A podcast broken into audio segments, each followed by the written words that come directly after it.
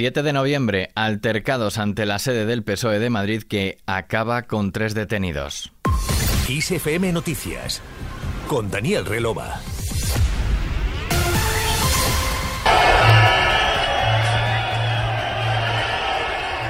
Es el sonido de esta pasada noche en los aledaños a la sede federal del PSOE en la madrileña calle Ferrat, donde se han vivido momentos de mucha tensión entre los agentes de la Policía Nacional y los manifestantes contra los pactos y cesiones a los partidos independentistas y contra la ley de amnistía.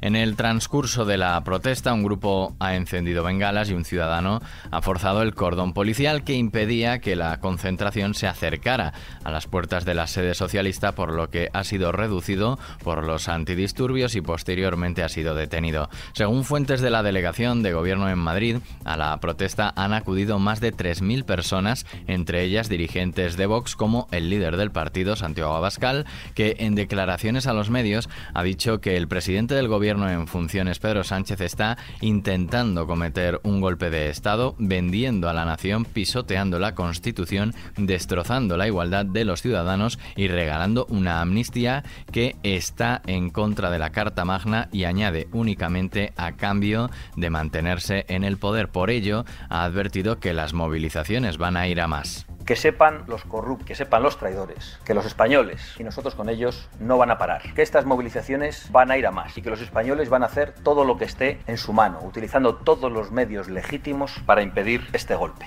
La concentración ha sido convocada por un movimiento juvenil que se define como Patriota Unitario Español y ha discurrido de forma paralela a las de Barcelona, Valencia, Badajoz, Sevilla, el puerto de Santa María en Cádiz, Oviedo, Salamanca, Tarragona, Zaragoza y Valladolid, todas frente a las sedes del PSOE. En respuesta, Sánchez ha emitido un mensaje de apoyo a la militancia socialista tras los disturbios. Todo mi cariño y mi apoyo a la militancia socialista que está sufriendo el acoso de los reaccionarios a las casas del pueblo, dice Sánchez en el mensaje publicado en su cuenta de la red social X. Atacar las sedes del PSOE es atacar a la democracia y a todos los que creen en ella, pero más de 140 años de historia nos recuerdan que nunca nadie será capaz de amedrentar al PSOE, agrega.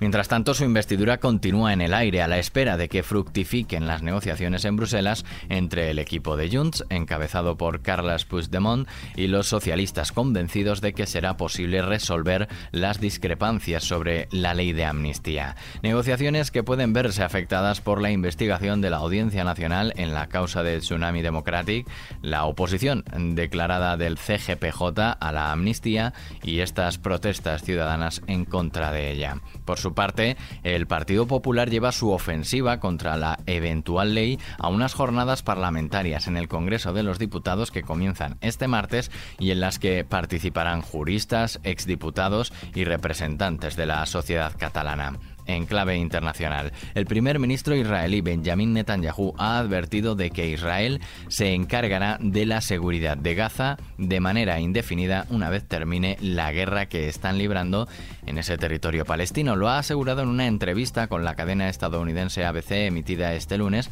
donde ha reiterado que su gobierno no ve la posibilidad de un cese al fuego en Gaza a menos que se liberen los más de 240 rehenes que el grupo islamista Hamas tomó tras el ataque del 7 de octubre en territorio israelí. Cuando se cumple un mes del estallido de la guerra entre Israel y Hamas, el número de muertos en la asediada franja de Gaza, según datos de este lunes, ya supera los 10.000, más del 70% de ellos mujeres, niños y ancianos. Continuamos con el tiempo. La Agencia Estatal de Meteorología prevé para este martes una bajada de temperaturas en casi todo el país y precipitaciones y vientos muy fuertes en litorales del Cantábrico, en el norte de Galicia, así como en Canarias, mientras predominarán los cielos nubosos o poco nubosos en el resto de la península. Un frente afectará al norte peninsular, dejará cielos nubosos o cubiertos con precipitaciones que afectarán a Galicia, la región cantábrica y el noroeste de Castilla y León y posiblemente en otras zonas con mayor probabilidad en montaña. Terminamos.